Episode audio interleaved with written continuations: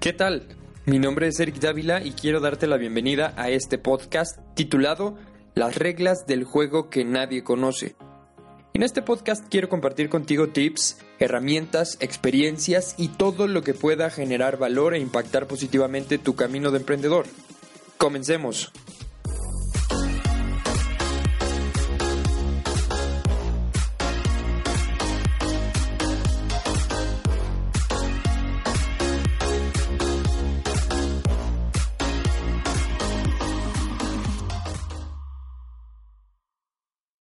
Bienvenidos, queridos escuchas, bienvenidos a un nuevo episodio, un episodio más de este su podcast, Las reglas del juego que nadie conoce.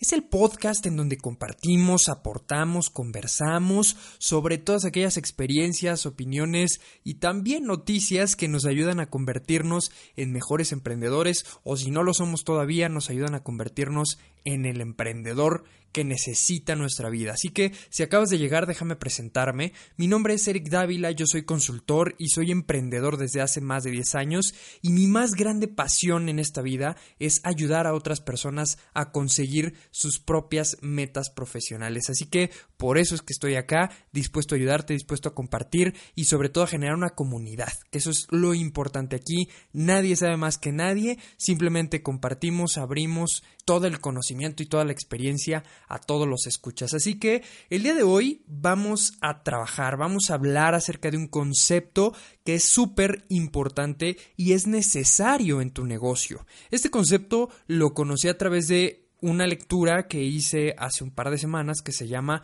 Organizaciones Exponenciales, que de hecho si no lo has leído, la invitación es pon manos a la obra, ponte a, echarle una revisada a este libro porque lo que contiene este libro justo es esa fórmula eh, o esos patrones que se han repetido y que el autor ha identificado que se van compaginando y que van compartiendo las empresas que hoy en día lideran eh, pues este top 5 o top 10 de las mejores empresas y las empresas más rentables y las que han crecido a partir de eh, la digitalización y la tecnología. Así que está súper interesante, pero lo más relevante que yo encontré, o parte de lo más relevante, porque sí, efectivamente, no es lo único, parte de lo más relevante es un concepto que de hecho eh, parte de este círculo dorado que Simon Sinek nos presentó y que de hecho yo también te hice un resumen de este círculo dorado de Simon Sinek en otros eh, episodios anteriores.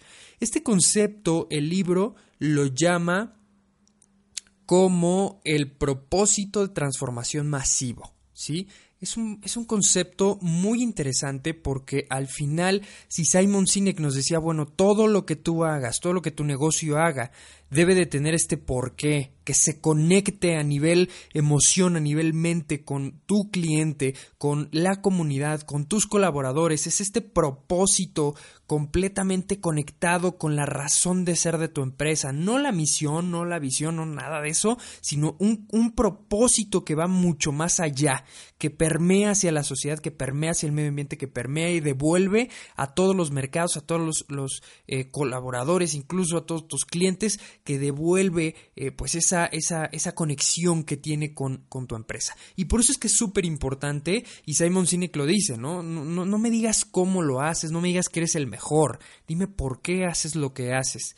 Y justo de, esta, de este concepto se desprende este propósito de transformación masiva, que justo eh, en el libro se aborda principalmente definiéndolo como eh, es ese propósito mayor, superior al que aspira tu empresa. ¿Sí? Por eso yo te decía, no es la misión, no es la visión, sino tiene una relación con el porqué, con esa, con esa situación, esa causa raíz que te lleva, que te orilla a hacer lo que haces. Podríamos decir incluso que este propósito de transformación masiva responde a la pregunta de qué es en lo que quieres mejorar al mundo, ¿Qué es esa cosa? ¿Qué es esa parte? ¿Qué es ese servicio que tú ofreces? ¿Qué es en lo que quieres que el mundo cambie? En lo que quieres que la industria donde participes cambie? En donde eh, incluso la sociedad, ¿no? ¿Qué es lo que pretendes mejorar, modificar, cambiar en la sociedad a fin de que esta sociedad sea mucho mejor? Y justo este propósito de transformación masiva, eh, al saber qué es, pues tendríamos que responder la pregunta de por qué es importante en mi empresa tener un propósito de transformación masiva. Si lo primero que se te viene a la mente es, bueno, híjole, eh, ya tengo una misión, ya tengo una visión, ahora esto es uno adicional. La respuesta es no es que sea adicional, pero es el conector justamente de tu filosofía de empresa, es el conector de toda tu cultura organizacional y de cómo te reflejas hacia el exterior. Por eso es súper importante que lo definas, prioritariamente porque genera un movimiento cultural. ¿A qué me refiero con movimiento cultural? Bueno, bueno, pues es tan inspirador, pero tan inspirador que conecta y genera justamente una cultura propia dentro de tu empresa. Recordemos que la palabra cultura pues eh, tiene que ver con justo la forma en la que eh, generamos estas conexiones humanas, estas relaciones humanas. Por lo tanto, ese propósito eh, transformador masivo trae ese conector que hace que se cohesione la cultura con ese objetivo que trasciende las barreras del negocio. Por lo tanto, se genera una cultura propia y evidentemente genera también una tribu propia porque hace que la gente que esté en el exterior a tu empresa empiece a identificarse, empiece a conectarse con ese propósito de transformación masiva que a partir de ahora le, llamaremos eh, PTM, ¿vale? Para que sean las siglas de propósito de transformación masiva, PTM. Así que entonces, este propósito, este PTM, genera su propia cultura hacia adentro de tu organización, genera su propia tribu hacia afuera, hacia tus clientes y genera una comunidad que está dispuesta a invertir en ese PTM, que sabe lo que está haciendo al comprarte a ti, ¿correcto? Y pensemos, el ejemplo más claro es justamente Apple con el iPhone, ¿no? El iPhone generó una cultura propia de innovación dentro de la empresa. ¿Sí? De ser la mejor, de, de, generar la practicidad en la tecnología que beneficia a la gente. Y después generó su tribu.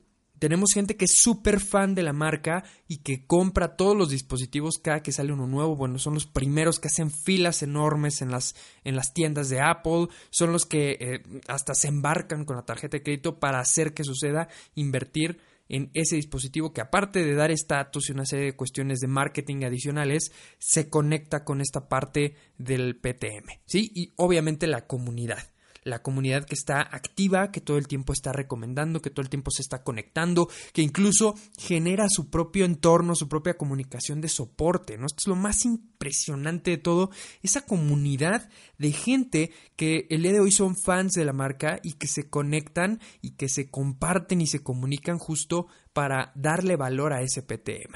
Y esto es increíble. Entonces, el definir este PTM genera un poder de atracción impresionante, genera un poder de atracción en todo lo que haces. ¿Por qué digo poder de atracción? Porque, bueno, facilita la atracción de colaboradores, facilita la atracción de gente que está dispuesta a sumarse a tu proyecto y que no necesitará de grandes salarios ni de grandes prestaciones porque cuando uno es emprendedor pues inicias con este PTM súper claro o bueno con la idea de negocio súper clara y lo que necesitas pues es gente que esté también arriba del barco que tenga o que comparta tu misma visión que tenga el talento que tenga eh, esas habilidades que tu negocio necesita en este momento para crecer. Por lo tanto genera un PTM esa atracción ese poder de atracción te va a ayudar te va a facilitar la atracción de, de talento. También atraerás nuevos clientes clientes que, como ya lo dije, están dispuestos a invertir y a sumar al desarrollo que tengas como empresa para aportarle valor a ese PTM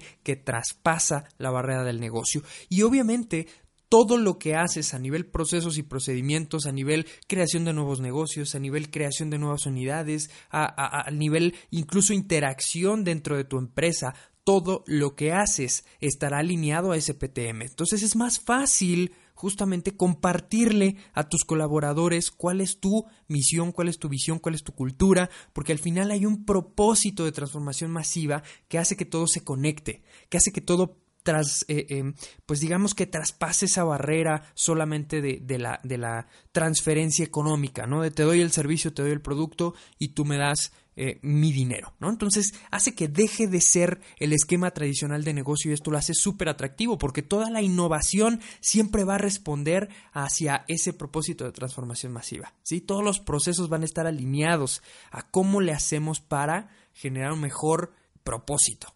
y obviamente todos los nuevos negocios que tengan que aportar valor a ese PTM.